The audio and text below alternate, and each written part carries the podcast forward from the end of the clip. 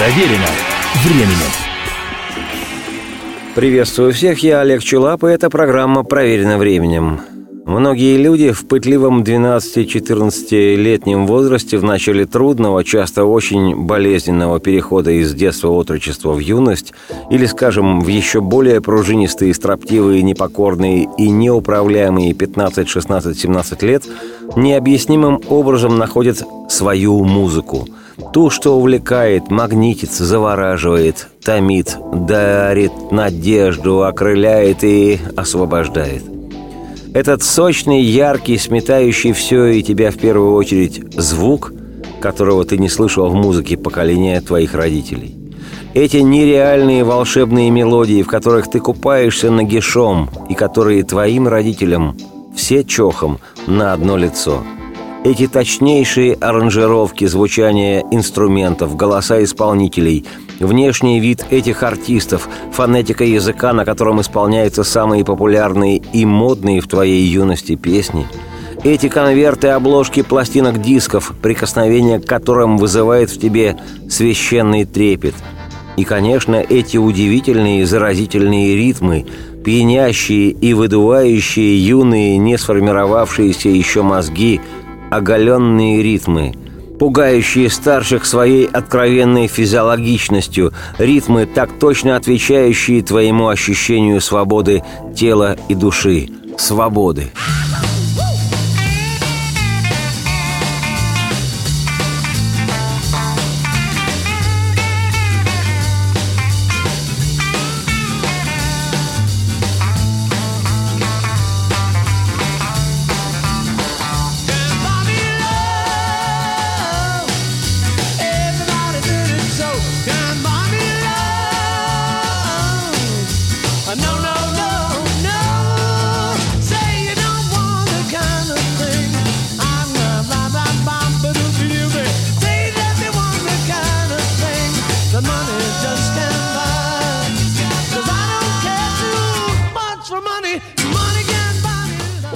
О, Господи! Да я до сих пор помню запах всей той моей музыки. Не просто непонятные родителям-учителям и вообще старшему поколению, а бешено их раздражающий, от чего мне справедливо хотелось сделать эту свою музыку еще громче, так, чтобы она звучала повсюду, чтобы все захлебывались ею так же, как и я – одухотворенный оболтус с высокими помыслами и честолюбивыми устремлениями, мечтающий непонятно о чем оторвыш, почуявший, наконец, что это значит – попробовать сорваться с родительско-школьной цепи.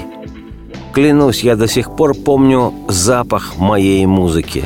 Хотя с тех пор, как я почувствовал его, прошло не то что 45, а 2045 лет – и обоняние естественным образом подсело, притупилось. Но даже теперь я по запаху могу распознать ту свою музыку, которую небо послало мне в мои 12-14 лет. Хотя иногда я думаю, а может, эта музыка находит свою аудиторию, молодых, ищущих, добивающихся справедливости, наивных и глупых, но влюбленных, жаждущих наполненности и любви, жаждущих полета, жаждущих свободы, наконец. В этом, кстати, большое поле для разного рода размышлений и исследований психологов и всех мастей психоаналитиков – Почему именно в первом диком переходном возрасте от 12 до 14, 17, 18 происходит соприкосновение с музыкой, которая на всю жизнь становится частью нас самих, и про которую мы потом говорим «ну, так я же вырос на этом».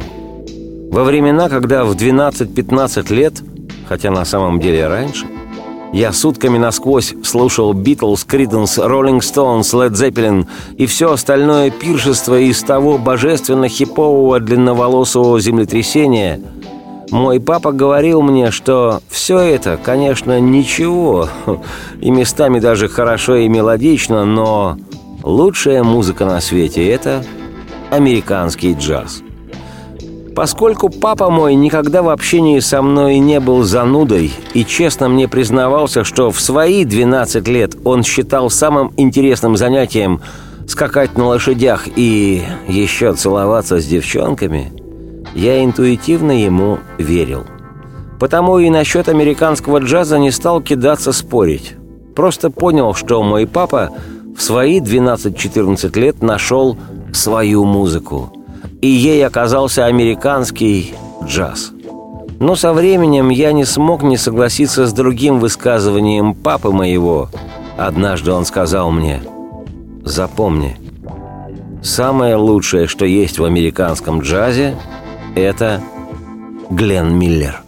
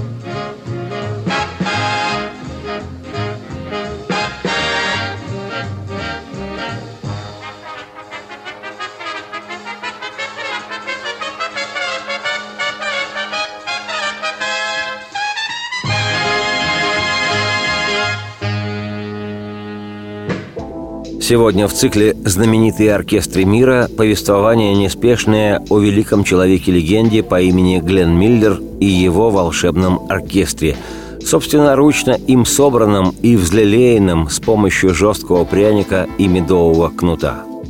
Мечтой лидера любого музыкального коллектива, будь то академический состав, оркестр симфонический или камерный струнный, или, чтобы мы немного развеялись какой-нибудь милый и хороший духовой оркестр или ансамбль буйной пляски и недушной задушевной песни, будь то хоровая капелла всерьез, рок-группа насквозь, наспех джаз-банд или нараспашку глубоко народный коллектив единомышленников, балалаечников и ложечников деревянных. В общем, кто бы ни собирался пробовать на людях исполнять музыку вслух – Мечтой того, кто считается за старшего в этом отдельно взятом музыкальном доме, за коптерщиком, является поиск собственного лица коллектива, его философия и, в первую очередь, узнаваемое на раз звучание. Глен Миллер решил собрать свой оркестр в 1937, а может быть в 1938 году.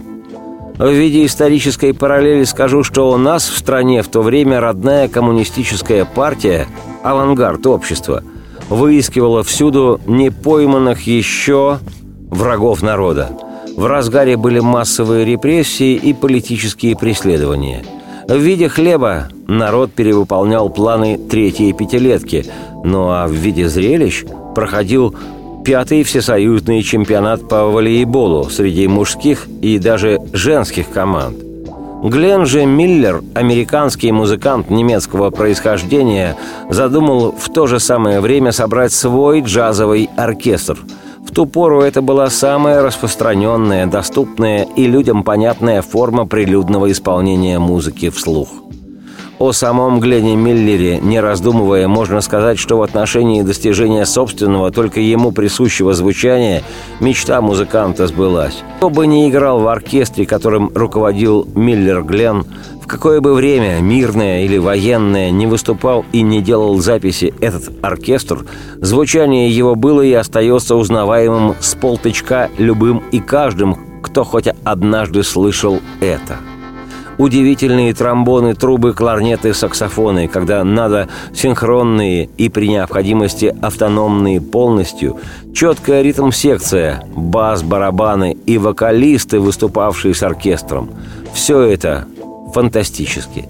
Звучание у оркестра Миллера получилось на все времена фирменным, брендовым и будоражащим. Иной раз кажется, что достаточно и нескольких тактов паузы, чтобы навскидку узнать его почерк. Он не звучит так, что с первых тактов узнаешь поступь этого великого на все времена оркестра, джаз-оркестра Глена Миллера.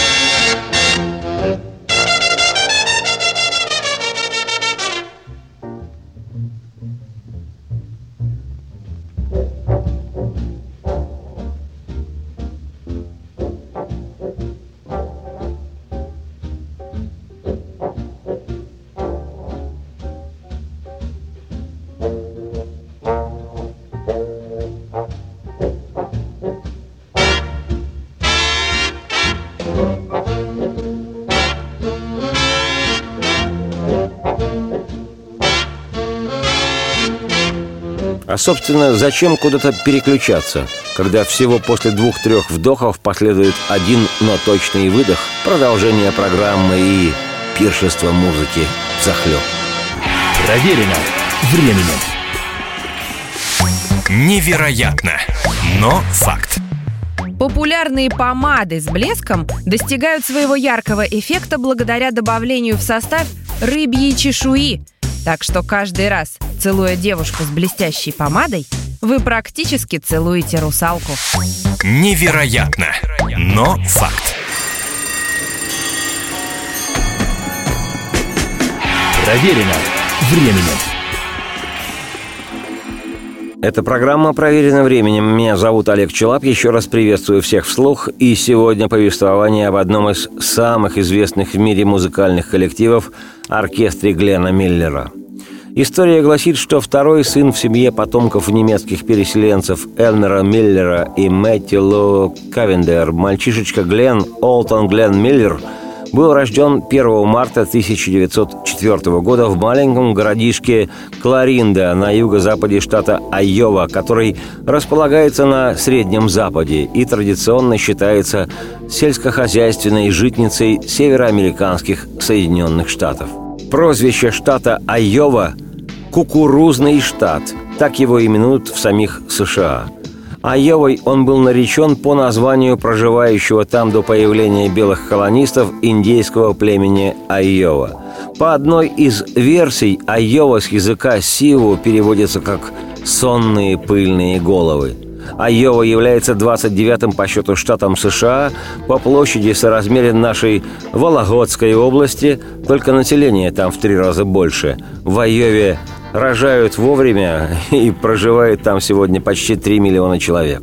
Любопытно, что штат традиционно считается, так сказать, немецким. Американцы именно немецкого происхождения составляют в Айове треть населения, почти 36%.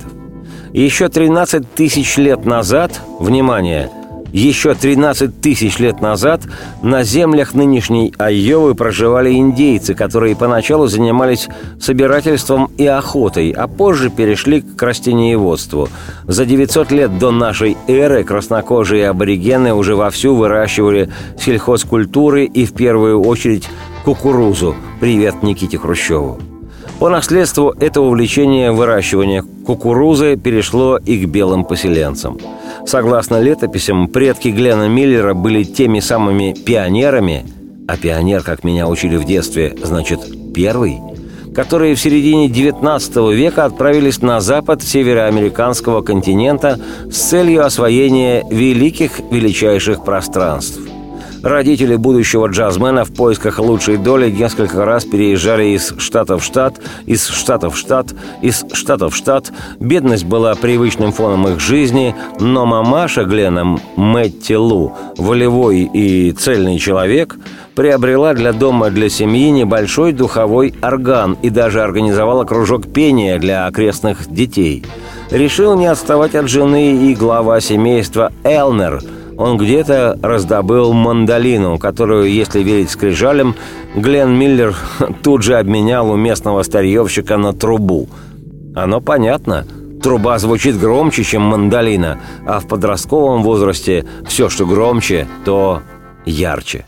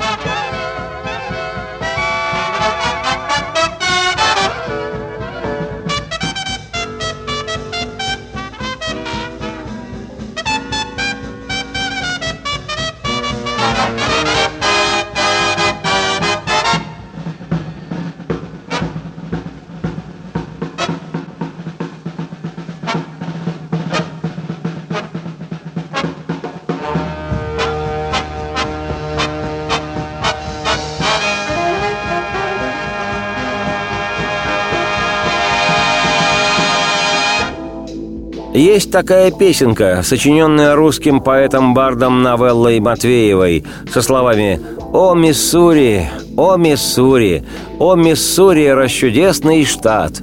Приезжайте в штат Миссури все, кто хочет быть богат!» Видимо, за полвека до появления этой песни родители Глена Миллера предвидели появление этого зонга и проинтуичили его посыл. В 1915 году семья переехала как раз-таки в штат Миссури, чтобы, наконец, разбогатеть. Именно там, в небольшом городке Гранд-Сити, расчудесного штата Миссури, 11-летний Глен стал завсегдатаем репетиций и выступлений местного оркестра – и вскоре руководитель этого оркестра Джон с незабываемой фамилией Мосбаргер, не Мосбартер и Мосбургер, а Мосбаргер, заприметив парнишку, обивающего пороги, дал ему первые уроки игры на тромбоне. Тромбон, если кто не в курсе, инструмент удивительный не меньше, чем удивляющий. Известен он еще с 15 века. В переводе с итальянского слово «тромбон» означает «большая труба». У нас в стране сплошной один тромбон.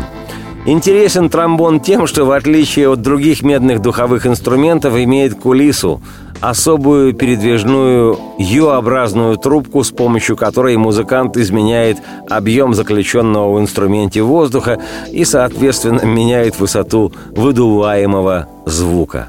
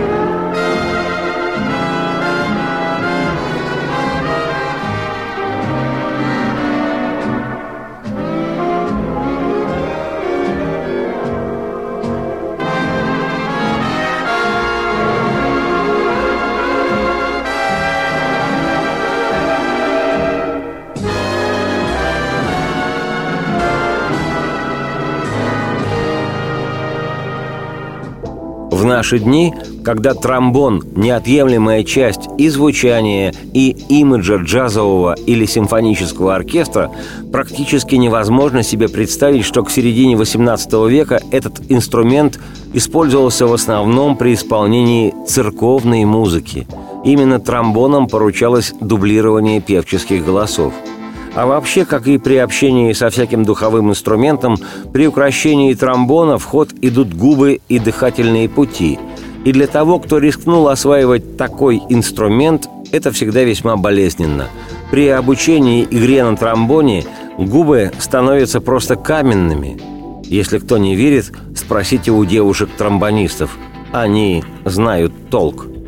С учетом же 11-летнего возраста Глена Миллера, когда добрый лидер местного оркестра Джон Мосбаргер предложил парню приобнять тромбон всерьез, можно сказать, что будущее джаза подверглось определенному риску. Глен Миллер вполне мог захотеть вернуться к мандолине сладкозвучной. и остался бы мир тогда без великого оркестра. Но Миллер Глен – мужчина. Он не дрогнул. Более того, парень решил приобрести свой собственный тромбон и, не покладая, стал зарабатывать на него. А заработать он мог тем, что доил коров. Оплачивалась такая деятельность в то время 2 доллара в неделю – я, к сожалению, не в курсе, нигде не смог этого выяснить, сколько не старался, в какую цену были тромбоны в Штатах в 1918 году. Но знаю, что копил Глен Миллер долго. И хотя в отдельных энциклопедиях, статьях о Миллере Глене и встречается информация, что где первый тромбон 14-летнему Глену подарил мясник, в лавке которого он временами подрабатывал, я больше доверяю другой информации, согласно которой парень все же скопил денег, заработанных доением коров. И сам, сам, 14 лет, купил на потом заработанные деньги свой первый тромбон. Есть непреложная истина, не мною придуманная. Конечно, мама с папой могут тебе купить первую дешевенькую гитару, скрипку, дудку, флейту – но настоящий музыкальный инструмент музыкант должен купить себе сам, заработать своим трудом. Просто чтобы приобрести себе инструмент, музыкант должен затратиться. Это я точно знаю. Так в городке Гранд-Сити, штат Миссури, началась осознанная музыкальная жизнь будущего великого Глена Миллера. Как писал он сам годы спустя, цитирую, таком городке, если вы практикуетесь в игре на тромбоне, об этом знают все. Поэтому никто, кроме Джона Мосбаргера, не обвинял меня в наличии таланта.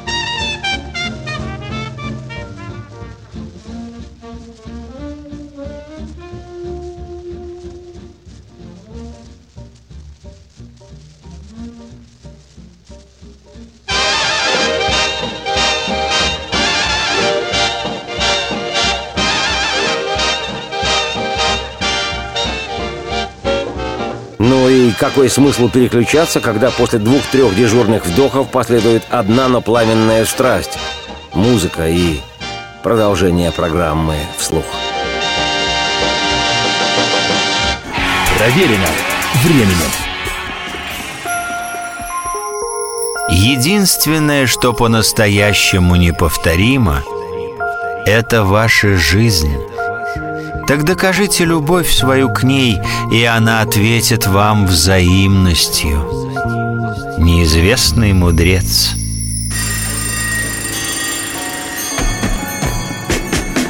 Проверено временем. Меня зовут Олег Челап. Еще раз приветствую всех. Это программа «Проверенным временем». Сегодня повествование об одном из самых-самых в мире музыкальных коллективов – оркестре Глена Миллера – в возрасте 14 лет в 1918 году, когда в наших краях началась кровавая гражданская война, родительская семья Глена Миллера опять, опять переехала из штата в штат. На этот раз в Колорадо, городишко Форт Морган, или, как говорят американцы, Форт Морган, Колорадо. Там герой нашей программы Миллер Глен обнаружил в себе новое подростковое увлечение – американский футбол. В смысле, футбол американский. Это каждый знает нечто подобное узаконенному мордобою. К завершению сезона Глен, будущий джазмен Миллер, был причислен к самым лучшим игрокам своего штата, и не кем-нибудь, а школьной спортивной ассоциацией Колорадского жука, но штата – и как знать, может быть, стал бы Миллер Глен футболистом очень американским. Но, слава богу, футбол остался лишь увлечением. Иначе не видать нам сегодня серенады Солнечной долины. Просто главным интересом Глена оставалась по-прежнему музыка, ее танцевальные проявления в исполнении танцевальных же оркестров. И в одном из таких оркестров Глену даже удавалось иногда поиграть на своем тромбоне – но играть под руководством кого-то не самое великое людей, одаренных и одномоментно амбициозных. Вот почему тогда же Миллер Глен и рискнул собрать свой первый оркестр, свой самый первый оркестр. Название было выбрано незатейливое – The Mick Miller Melody Five, то есть мелодия от Мика Миллера 5, в смысле квинтет, 5 участников ансамбля – Коллектив этот даже получил некую дозу признания. Друзья-приятели пришли, поддержали Глена, который ради броскости названия обозначил свой бенд как «The Mick Miller Melody Five». Самое удивительное и примечательное в этом фрагменте повествования то, что Глен был настолько поглощен музыкой, что в день окончания средней-средней своей школы в 1921 году в возрасте аж 17 лет Глен Миллер решил, что музыка важней – и потому попросту не явился на торжественную церемонию вручения аттестатов. Он вместо получения аттестата своей зрелости взял да и уехал э, в одно поблизости окрестное местечко играть музыку с новоиспеченным своим оркестром – The Mick Miller Melody Five. Понятно, что директор школы, в которой обучался Глен, был взбешен до крайности – он вытер лысину платком и отослал аттестат той самой гленноновской зрелости его мамаше Мэтти Лу, сопроводив тот документ запиской «Я думаю, мэм, вы и должны получить этот аттестат. Вы явно приложили больше усилий для его получения, чем ваш сын».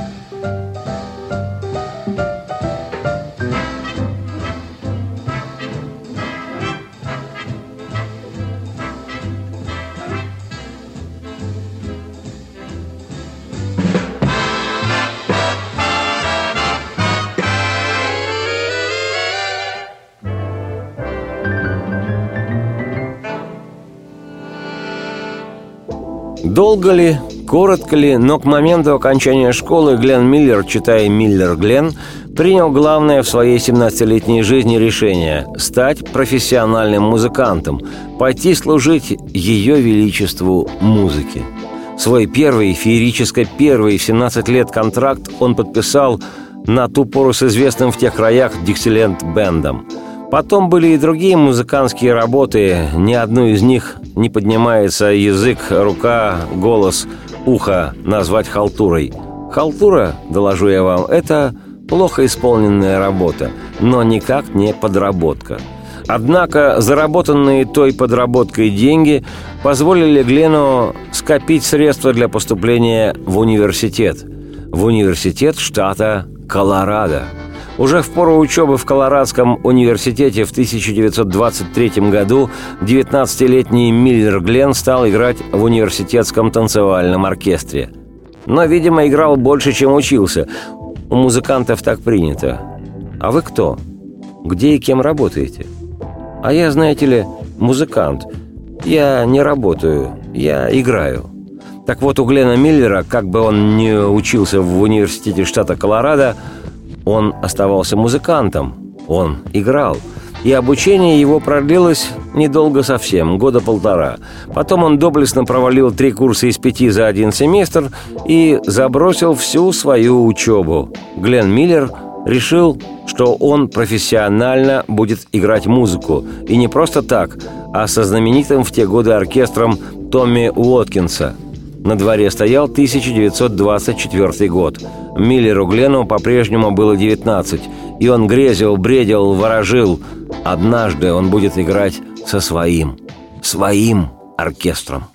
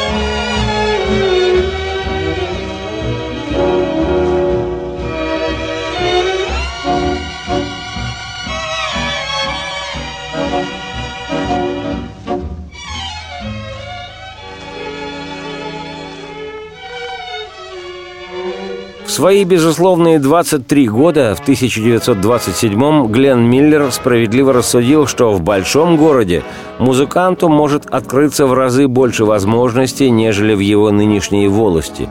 И рванул Глен Миллер в город-герой Лос-Анджелес, туда, где обитают благословенные ангелы, кино, музыка и волшебно-джазово-психоделические дверные звуки, которые обеспечивают покой и процветание Ее Величеству музыки – Познакомившись там, в благословенном Лос-Анджелесе, со многими высокоточными, высококлассными и высокочтимыми музыкантами, Глен Миллер вскоре играл уже в знаменитом оркестре Бена Поллока, об этом человеке, его деяниях, разговор особый и не сегодня. Причем снимал Глен Миллер свое скудное жилье, замечу, на двоих, не абы с кем, но вместе с безвестным на ту пору парнем по имени Бенни Гудман – для тех, кто не в курсе, поясню, Гудман Бенни, полное имя Бенджамин Дэвид Гудман, который на пять лет моложе был Глена Миллера, величайший в будущем джазовый кларнетист, тот, кого со временем премировали Грэмми и кого без тухлой патетики именовали королем свинга. Глядя на мифологию Бенни Гудмана, можно быть спокойным. У нас есть свои люди в американском джазе. Гудман Бенни из наших – он был рожден в семье еврейских иммигрантов из Российской империи. Корни Бенни Гудмана из города Белая Церковь, что в украинских пределах. О самом Гудмане будет еще возможность поговорить вслух, но сейчас приведу цитату из его Гудмана Бенни воспоминаний о голодных молодых годах, когда он делил одну комнату с ушибленным джазом Гленом Миллером. Было ребятам чуть больше 20 лет. Цитирую. «Это были самые счастливые дни нашей жизни, хотя тогда мы об этом и не подозревали. Мы делили с Гленном жилье в начале 30-х, перебивались с хлеба на воду в надежде найти хоть какую-нибудь работу, чтобы не умереть с голода. И скажу откровенно, Глен в то время был точно таким же, как и 8 лет спустя, когда он стал руководителем самого популярного оркестра страны. Честным, прямым человеком. В нем не было двойного дна. Общаясь с ним, ты всегда знал, как он к тебе относится – к своей работе он всегда относился чрезвычайно серьезно, но когда работа заканчивалась, он был отличным компаньоном чудесным чувством юмора и любовью к нелепицам. Впрочем, об этом я, Олег Челап, автор и ведущий программы «Проверено временем», поведаю уже не сегодня, в следующий раз. На самом деле я рад, что мой папа оказался по-своему прав. Лучшее, что есть в многообразном американском джазе, это Конечно, Глен Миллер. Надеюсь, спорить бессмысленно.